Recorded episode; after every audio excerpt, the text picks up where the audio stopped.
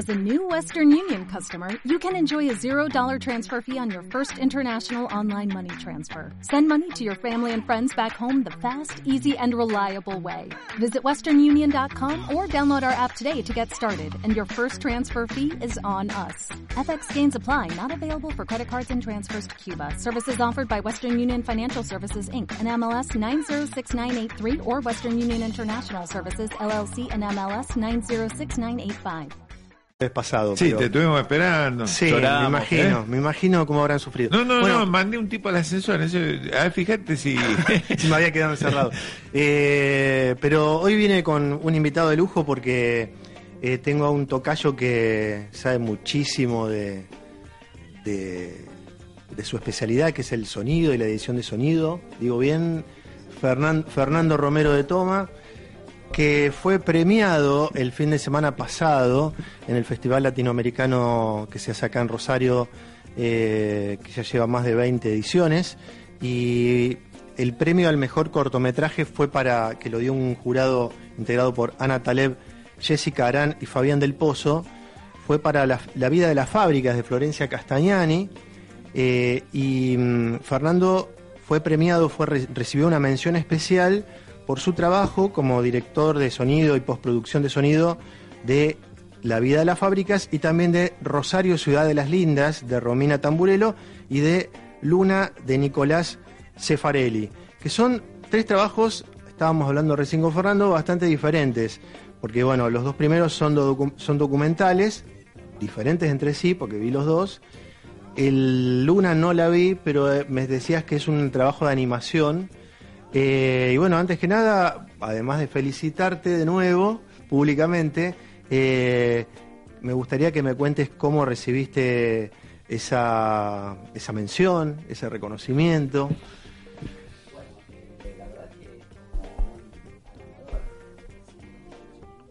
por el trabajo.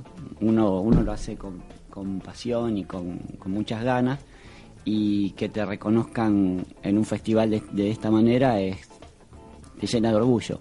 Y aparte te dice, bueno, estoy en el camino correcto. Aparte haciendo un trabajo acá, donde es tan difícil hacer cine. Eh, somos pocos, pocos técnicos, de, mm, cien, ciento y pico de técnicos, y, y, o sea, no existe una industria. Esto es todo a través de, bueno, de- de- del esfuerzo colectivo de algunas instituciones y, de, y a su vez de, de- de productoras y de gente que, que se compromete con esto, que es muy importante hacer cine. Uno cuenta el mundo haciendo el cine. Sí, eh, yo eh, estaba buscando, buscaba, buscando información a- acerca de tu formación como realizador y como sonidista. Eh, eh, había descubierto, había, me había enterado que había estudiado computación, publicidad y bellas artes, lo cual es una combinación, yo digo, explosiva. Eh, sí, a mí siempre me interesó la informática y, y siempre me interesó el sonido, pero no veía panorama, no existía dónde aprender sonido, acá en Rosario, treinta y pico de años atrás. Entonces, bueno, me decidí por la publicidad y después quería algo que me abriera la cabeza, entonces me decidí por Bellas Artes. Eh, en el medio me dediqué a la música y a través de amigos, eh, Gustavo Galupo y amigos en común que hacen cine, me fui dedicando al sonido para cine. Que, y bueno, me empecé a formar en eso. Primero en forma independiente, después tomando cursos y, y como que le encontré el camino a la, a la vida. Era, El- se trataba de eso. Sí, y además también recordaba que trabajaste con algunos de los mejores realizadores que tenemos acá, con Diego Fidalgo, bueno, nombrabas a Gustavo Galupo, a, bueno, a Rubén Plataneo, a Arturo Mariño, ¿m? Eh, Claudio Perrín, trabajaste en Umbral también. Con Pablo Romano también. Con Pablo Romano. Eh, ¿cómo, ¿Cómo lograste que en algún momento empezaran a convocarte y, a- y- empezar a, a convertirte en una figura prestigiosa o, o- o- o buscada para hacer buenos trabajos relacionados con, relacionados con lo tuyo, con tu especialidad? Se fue dando, eh, no fácil al principio, digamos, pero bueno, hice un- uno de los primeros trabajos donde tuve reconocimiento fue en Muertes Indebidas de Rubén Plataneo. Sí. Y a través de ese trabajo, bueno, estaba trabajando con Pablo Romano, después con con Pablo Romano y Arturo Mariño hicimos una serie de 52 capítulos para la televisión hace unos cuantos años que se llamaba La Vuelta Completa. Eso fue un trabajo muy grande de un año de viajar, de editar y postproducir y eso es como una... ¿Eso era para qué? Porque no existía todavía eh, Era 5 para la, se- la Secretaría de Cultura de la provincia, era la administración de, anterior, la última de, de, eh, del gobierno peronista, antes de, de- de entrar al socialismo. Sí. Y se emitieron por Canal 5, ¿verdad? Se emitieron por el 5 y por la red de cables y estaba financiada por la provincia y por el Consejo Federal de Inversiones. O sea que yo, yo trabajé en uno de esos, Mira, este, en uno de esos capítulos. Este, fuimos a un pueblo, no sé si estarías vos seguro. yo seguro. Este, lo dirigió una chica. Las periodistas eran Cecilia Ballina y, Cecilia. y, y Verónica Solina. Sí. ¿Y la, y la dirección era no era de La dirección era Florencia? con- No, no, Ah. no, Florencia hacía cámara ahí en Ah. ese trabajo. Era de Mariño y Romano. Ah, ah, ah. Este, porque yo había publicado en el año 2006 un libro del genocidio y robo de tierras a algún sojero y me llamaron para hacer uno de esos capítulos, que lo hicimos en un pueblo, ¿No fuimos a Melincue? no, O más al sur era la barra. no, no, no, no, no, no, a- acá cerca, cerca, ahí donde hay una biblioteca muy importante, que estuvimos en la biblioteca de, eh, Al- eh, de los abuelos de Álvaro Torriglia. Álvaro Ah, Torriglia es- archivo Torriglia. Fuimos a lo que era. El- al archivo, primero estuvimos en el archivo Torril y después me llevaron al medio de un campo. este, hablar de soja, ahí tenía un campo de soja ahí, en el archivo Torril, ahí, de, de Álvaro Torrilla, que es el director del suplemento económico del diario La Capital. Sí, señor. Entonces el abuelo de él, este, eh, bueno, eh, ese archivo, pero ¿cómo se llama el pueblo? O sea que no me No, puedo- no, no lo recuerdo. Estaba su hija viviendo ahí, en la casa donde tenía Sí, parte del archivo. sí. Porque una parte la donaron a la universidad y otra parte fue a la conservaba ella. Mira qué casualidad, así que nos conocemos desde hace años. Sí, por lo menos sí, 12 o 13 Este, años. Claro, vos hiciste cincuenta y pico capítulos, yo no me acuerdo de nada, así que este Fer- Fernando, este, quería preguntarte, ¿qué, ¿hay algún tipo de diferencia, algo bastante específico, algún tipo de diferencia entre el trabajo eh, en- para un corto, para una película de animación como puede ser Luna, con, para un, docu- con un documental, con un- una ficción como es Umbral? Eh, Sí, totalmente. Igual hay una cosa que, que, que es en común para todas, que tienen que tener un nivel de, de excelencia técnica que lo permita proyectar en un cine o en televisión. Bueno, eso los, los- perdón, estoy golpeando la mesa. Eso los aúna a todos, digamos. Todos los trabajos tienen que tener un nivel técnico que no puede, que no puede ser bajo o malo. Después, el- la forma en que uno se acerca creativamente a cada laburo es diferente. El, trabajo de animación uno tiene que crear un universo, un universo que no existe, tiene que empezar de cero. Después puede ser eh, cercano al verosímil, parecer real, o puede ser algo totalmente inventado. En, los documentales también tiene que ser algo muy real, aunque a veces se trabaja mucho con, con, la percepción. Por ejemplo, una caricia en medio de una calle con autos no se siente y a veces se trabaja para que se sienta porque le da relevan- relevancia de sentido, digamos. Cobra sentido en ese momento. Entonces hay como algunos trucos o algunas cosas que uno hace para que pueda para que pueda significar un poco más claro. el trabajo. Y después hay documentales que son más, nosotros les decimos más de guerrilla, son como más de, de tomar lo que hay y bueno, construir con eso que se toma un, un relato. Y ahí hay que trabajar, digamos, estandarizando, corrigiendo y mejorando lo que se logró. La, la vida de las fábricas, ¿ustedes lo considerarían como un documental observacional, como se suele decir a cierto tipo de trabajos, donde casi todo pasa por detenerse a observar, que la cámara registre eh, miradas, gestos, eh, lugares, Yo creo que sí, que tiene sin, a- también... sin adornar demasiado lo que se? Exactamente, es como de contemplación en sí mismo. La estructura del documental tiene una estructura de edición de tomas más largas y, y para ese tema me parece que, que funciona bien, o, o, o sea, no lo consigo de otro modo. Lo, lo- lo- Florencia Castagnani lo fue armando así y me parece que funciona, es como el relato, de la, es la gente en la fábrica, no se trata de un oficio en particular o de la fábrica, del producto de la fábrica, se trata de la, de la gente, digamos. Sí, porque les cuento acá a Oscar y a Martín que La vida de las fábricas es una serie de varios capítulos. Ocho capítulos. Ocho, ah, ocho, creí que era- era- habían sido más.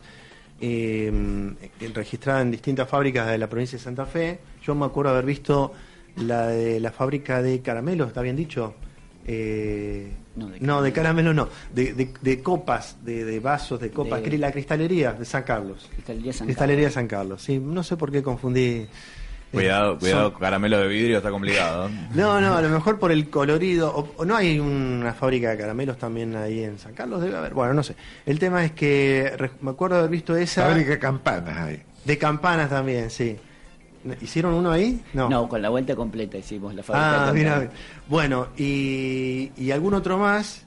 eh, y ahora vi este que es muy impresionante. Este que me decía Fernando antes, eh, que fue elegido como un, este capítulo para presentarlo como corto. ¿Está bien dicho así? Sí, sí. ¿Estamos diciendo bien? Sí, como un corto. Claro, y, y es muy impresionante porque justo se trata de un grupo de trabajadores que están peleando para ver si pueden seguir eh, manteniendo su puesto de trabajo. Y cuando agradeció el premio Florencia el, sábado pasado, aclaró que ya habían perdido su trabajo. Como, Y nosotros empezamos el trabajo en medio de las negociaciones. La fábrica venía de una administración muy mala y, y la habían fundido. Entonces estaban, primero ellos trataron de llevarla... De- la, contá la historia un poquito de la, la fábrica es Mefrowill, la fábrica de llantas. Sí.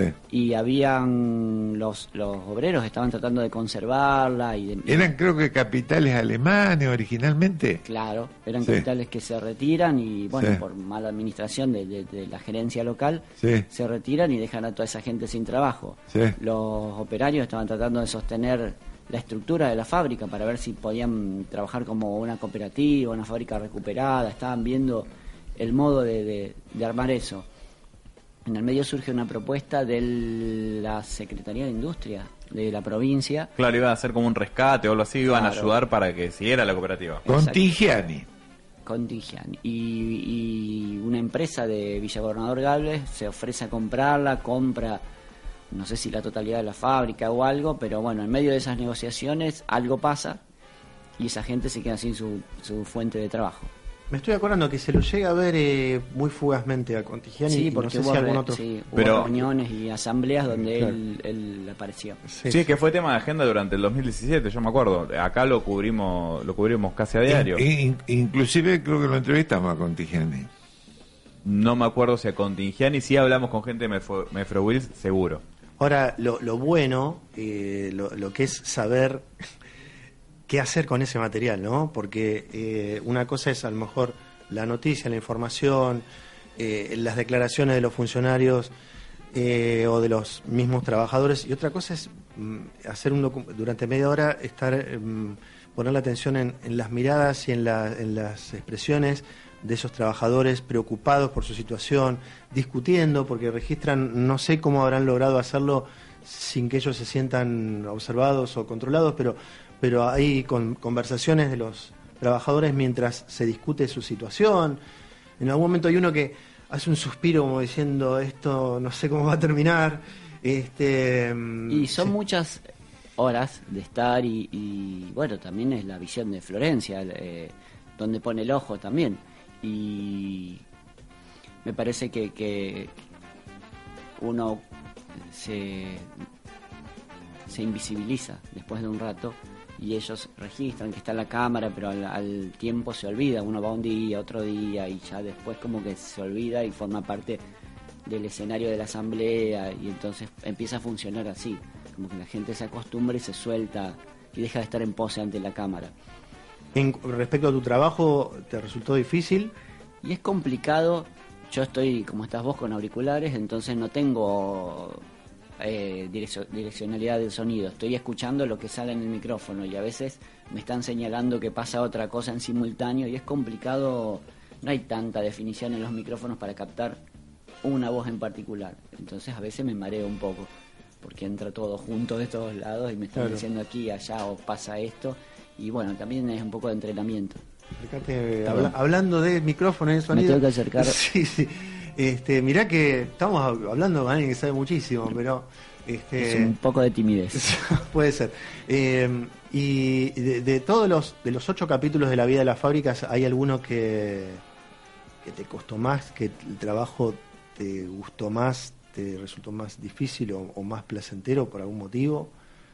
Me costó en rodaje mucho más el de la cristalería, porque es al lado de los hornos, porque es muy exigido, porque es muy precario el trabajo, uno lo ve, parece como de- del medioevo, se conserva la misma técnica, digamos. Y después me gustó muchísimo la postproducción de ese, porque ahí sí tuve que agregar cosas. Esa fábrica es un silbido permanente, entonces no existía nada de lo que se escucha en el documental, había que crearlo. No podíamos poner un sil- silbido de 30 minutos. Claro. Entonces todo eso lo, lo recreamos después, en postproducción, así que estuvo buenísimo ese proceso creativo. ¿Y, y qué, qué destacarías de- del trabajo que se hace eh, en Rosario o en Santa Fe? Porque ahí, ahí hay un equipo detrás de la vida de la fábrica, son varios compañeros y compañeras tuyos que, que estuvieron trabajando. Y Fernando, les cuento a ustedes que hace poco estuvo eh, viajando y trabajando en España, en Barcelona, y me decía lo difícil que se hace trabajar allí. Y entonces me, par- me parecía que puede ser interesante que destaques lo bueno, lo valioso que tenemos acá, que a veces no, Sí, no lo valoramos. no lo valoramos o no lo pensamos. Eh, lo que hay acá me parece que es, primero, más allá de, de un gran nivel de formación técnica, acá hay muy buenos técnicos que comparados mejor o igual que, que, que que en- en lo que conocí en Barcelona. También hay una cuestión de mucha camaradería y de mucha amistad y mucha protección al compañero. Eso se nota, los climas de trabajo son agradables, no hay divismo, nadie se pone en estrella. Es- es- y, y todos colaboran. Siempre tenemos un presupuesto más bajo que la pretensión de- de- del trabajo. Y para lograr la, la excelencia técnica que se necesita, terminamos poniendo siempre un poquito el hombro y el- la creatividad la gente que labura. Eh, Eh, eh, nos estamos quedando sin tiempo, Fer. Sí, Este, yo solamente eh, le querría, para terminar, Sí. preguntarle si se pueden ver la- los, los capítulos de la vida de la fábrica de alguna forma, por televisión, por internet. Eh, se estuvieron emitiendo en 5R, se Sí, estuvieron sí. emitiendo. Ah, de se hecho, estuvieron sí, creo que todavía faltan, hay un par en emisión, no estoy seguro. Eh, lo tendríamos que chequear, pero Sí, se estaban sí. viendo por 5R TV. Sí, y si no, se lo puede, se puede Y buscar. después se puede pedir a la Sí, directora. o, o buscar en, en- en- en- Facebook, en las, en la- en- en- en las redes sociales, la vida de la fábrica sé que tiene su página Sí. y a lo mejor ahí se puede estar al tanto. Sí, de- tiene la página de, Facebook y ahí te podés enterar dónde Claro. se emite. eh, ah, vos hablabas, eh, una última pregunta. eh, ¿Vos hablaba- hablaban de guion ustedes? No, no llegamos No, no a hablar de guion, hablamos pero- Y, eh, eh, ¿Tiene un guion? Suele O está, tener- o, o está basada en la mirada de la cámara?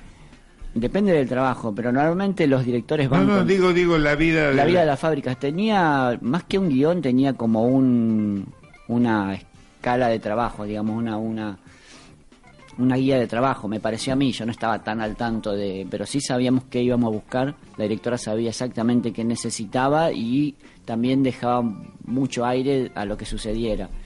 Pero sí, no era un guion cerrado, porque eso se construye después en la edición. Claro, Pero sí había un, un mapa de trabajo, quizás. está bien. ¿Te preocupas por tu familia? Entonces, ¿por qué darles solo huevos ordinarios cuando pueden disfrutar de lo mejor? Eggland's Best, los únicos huevos con ese delicioso sabor fresco de granja, además de la mejor nutrición, como 6 veces más vitamina D, 10 veces más vitamina E y 25% menos de grasa saturada que los huevos regulares, además de muchos otros nutrientes importantes. Así que, dales los mejores huevos. Eggland's Best, mejor sabor, mejor nutrición, mejores huevos.